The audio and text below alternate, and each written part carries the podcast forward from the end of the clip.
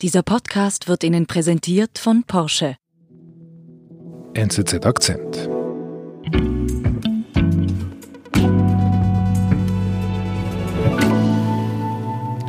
Na gut, ich habe es vorgemacht. Ich habe hier diese App runtergeladen und jetzt möchte ich mal schauen, Mhm.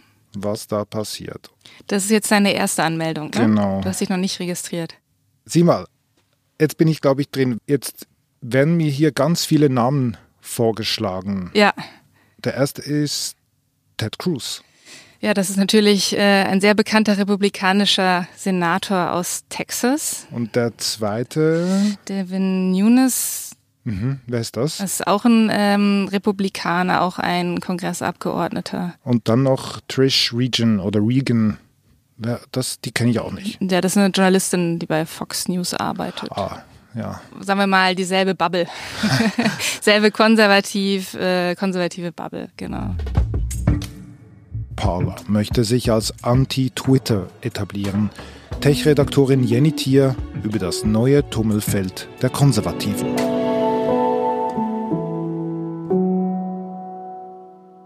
Also dann lass uns mal über Parler parlieren. Ja. Wer hat Parler gegründet? Ja, der Gründer, das ist John Mays. Der ist Ende 20, wohnt und arbeitet eben auch in der Nähe von Las Vegas. Also auch da sieht man schon so ein bisschen die räumliche Distanz zum Silicon Valley. Kein Silicon Valley. Das ist also Genau. ein bewusster Entscheid. Ja, also er sagt auch, alle Leute, die quasi für Parler arbeiten, die sind auch wirklich mental weit weg vom Silicon Valley und wollen sich auch bewusst distanzieren. Das heißt, es gehört zur DNA, dass man genau anders ist als Twitter. Sein Portal steht halt eben für die Meinungsfreiheit ein und seiner Meinung nach ähm, sind halt sozusagen die sozialen Medien aus dem Silicon Valley und Umgebung, die greifen eben zu hart in das Inhaltliche ein, die moderieren zu hart. Jetzt hast du gesagt, es ist ja noch nicht so alt. Zwei Jahre ungefähr. Ja, Ist genau. Parler erfolgreich? Also angefangen hat's im August 2018. Da hat eben der John Mays mit einem ehemaligen Studienkollegen Parler gegründet. Und im ersten Jahr hatten sie auch dann so immerhin 60.000 Mitglieder. Also sozusagen noch alles ähm, im Vergleich zu Twitter, sagen wir mal 330 Millionen aktiven Nutzern im Monat natürlich nichts. Ähm, und dann, ja, dümpelte das so ein bisschen vor sich hin, wurde so ein bisschen bekannter, eben auch vor allen Dingen so in dieser rechteren konservativen Ecke. Aber so richtig Schub hat es halt eben erst ab Mai bekommen. Was ist da passiert? Ende Mai war es halt so, dass Twitter zum ersten Mal einen Tweet des amerikanischen Präsidenten gekennzeichnet hat, geflaggt hat, Geflaggt, ja. genau, ähm, dass er Falschnachrichten verbreitet. Da ging es um Briefwahlen. Und infolgedessen gab es halt ähm, viel öffentliche Aufmerksamkeit für Parler und das lag halt eben auch daran, weil eben der CEO, der John Mays, ordentlich in die Öffentlichkeit gegangen ist und für sich geworben hat und seine Plattform. Parler is a free speech social media platform focused on protecting users' rights. Here to talk more about Parler is the platform's It isn't enough to highlight liberal bias among social media giants. There needs to be a way to fight back, an alternative. Here now is CEO, CEO of John Parler. Metzi. Hey, John, how you doing? Hey, good. Everything's going really well. Seine Kernaussage war, wir sind die einzig wahre Plattform, die Meinungsfreiheit bietet. So they feel that there's a huge bias, and so that's why they're flocking to Parler because we stand for equal uh, treatment, regardless of political party and regardless. Und wir greifen nicht in eure Inhalte ein und moderieren nicht so stark. Also bei uns würde so etwas nie passieren. Genau, genau, genau. Okay. Hat das etwas bewirkt? Ähm, ja, doch, das hat eigentlich sehr gut funktioniert. Also nachdem John da in die Offensive gegangen ist, konnten sie ähm, sehr prominente Neuzugänge verzeichnen, wie zum Beispiel eben Trumps Sohn Eric Trump ist da, auch Rudy Giuliani, sein Berater und der Ex-Bürgermeister von New York. Und äh, zum Beispiel auch Ted Cruz, der hat auch ein Video gepostet, eben bei Twitter und dort seinen Abschied bekannt gegeben. Facebook, Google, YouTube. These are some of the most visited sites in the world. They're run by left wing Silicon Valley billionaires. Ja, das ist natürlich, würde ich sagen, auch typisch amerikanisch sehr dramatisierend.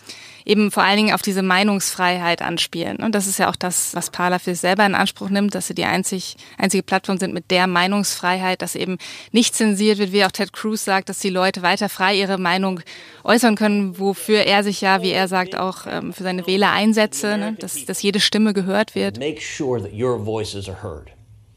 That's why I'm proud to join Parler. This platform gets what free speech is all about, and I'm excited to be a part of it.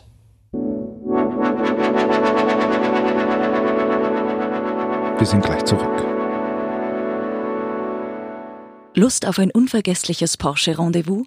Das ist Ihre Gelegenheit, sich noch diesen Sommer frisch zu verlieben. Attraktive Porsche-Modelle wollen sich mit Ihnen auf eine Probefahrt treffen. Verabreden Sie sich jetzt zu Ihrem Porsche-Rendezvous unter porsche.ch/rendezvous.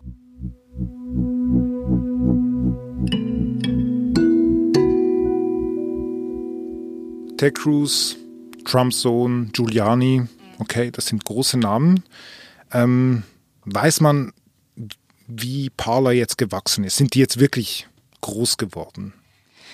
Ja, also für ihre Verhältnisse auf jeden Fall. Also ähm, die hatten vorher so eine halbe Million ähm, Nutzer Ende letztes Jahr und jetzt mittlerweile sind es über drei Millionen.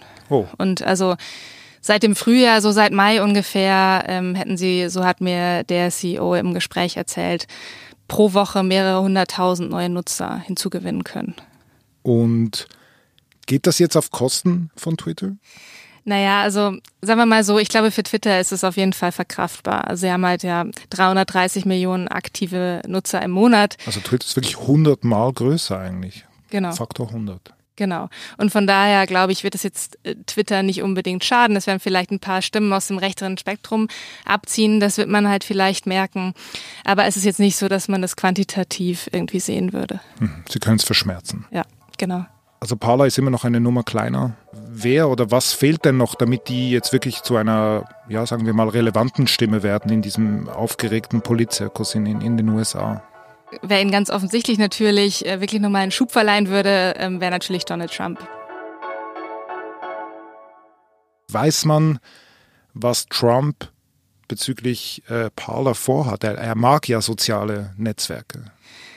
Ja klar, also ähm, Trump ist ja, wie wir alle wissen, begeisterter Twitterer und ähm, ja, also er hat mal gesagt, dass er damit rechnet eigentlich, dass Twitter ihn vor den Wahlen im November verbannen wird. Mhm.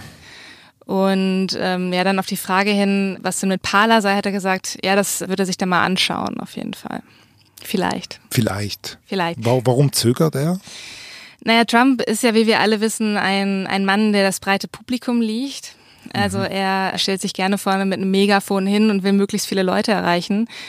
Und da ist natürlich eben Twitter schon für ihn das richtige Medium. Damit erreicht er viel mehr Leute als natürlich bei Parler. Und vor allem erreicht er natürlich nicht die eigenen, sondern die anderen. Und genau. er möchte ja zu den anderen. Genau. Wie schätzt du das ein? Es ist ja, Parler ist ja nicht der erste Kurznachrichtendienst, der versucht, Twitter den Rang abzulaufen oder zumindest zu einer ernsthaften Konkurrenz zu werden. Ist Parler auf dem Weg dahin? Ja, also auch das würde ich sagen, bleibt abzuwarten. Eben, wenn halt, sagen wir mal, große Namen, angenommen jetzt der Donald Trump würde zu Parler kommen, dann hätte das natürlich zur Folge, dass eben nicht nur Leute aus der Bubble eben folgen würden, sondern eben zum Beispiel auch wir Journalisten, ne? weil wir ja wissen müssen, was hat der amerikanische Präsident jetzt der Welt zu sagen. Mhm. Und das wäre natürlich sozusagen Momentum, das wäre natürlich gigantisch für Parler. Und dann könnte es tatsächlich sein. Ansonsten wäre ich eher skeptisch. Aber das bedeutet, wenn Parler dann so eine, ein Gewicht, eine, eine Person mit, de, mit diesem Gewicht erhält wie Trump, dann äh, stehen die ja vor den gleichen Herausforderungen wie, wie Twitter. Die müssen ja dann auch äh, diese Masse handeln irgendwie. Genau, das ist äh, definitiv ein Punkt. Das hat man jetzt schon gesehen, also eben seit dem starken Zulauf, den sie so seit dem Frühjahr haben, haben sich viele neue Moderatoren eingestellt und so und ja, auch eben äh, Parler lässt nicht alle Meinungen zu. Mhm. Also auch dort gibt es Community-Regeln und die passen auch nicht ähm, auf ein Post-it, sondern das sind auch sechs prall gefüllte Seiten. Und das ist eben der Punkt. Je mehr Leute halt dazukommen und je diverser die Meinungen sind, desto schwieriger wird dann halt auch wieder naja, da die problematischen rauszufiltern und je größer werden halt auch wahrscheinlich die Differenzen werden, was jetzt rausgefiltert werden muss, was ist Spam, was, what is Hate Speech? Also das sind so die Probleme, vor die ja genauso Twitter und Facebook stehen. Genau, also wir würden ja nicht miteinander sprechen, wenn eine Aussage von Trump auf Twitter geflaggt worden wäre. Was ist denn jetzt die Lehre aus dieser Geschichte, wenn es jetzt in diese Richtung auch geht bei, bei Parler? Ja, also eigentlich sieht man zum einen, dass na, nur weil halt man auf der einen Plattform, sagen wir mal, Leute sperrt oder Meinungen flaggt oder löscht, die verschwinden nicht aus dem Internet. Also die verlagern sich nur. Sie gehen halt zu einer anderen Plattform, die ihre Meinung halt zulässt, sozusagen. Das ist das, was man sieht.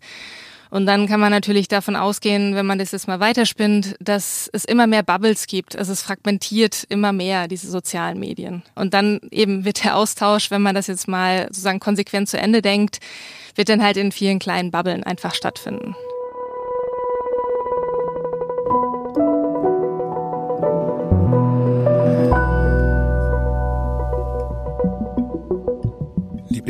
Dank für deinen Besuch bei uns im Studio. Sehr gerne. Bis dann.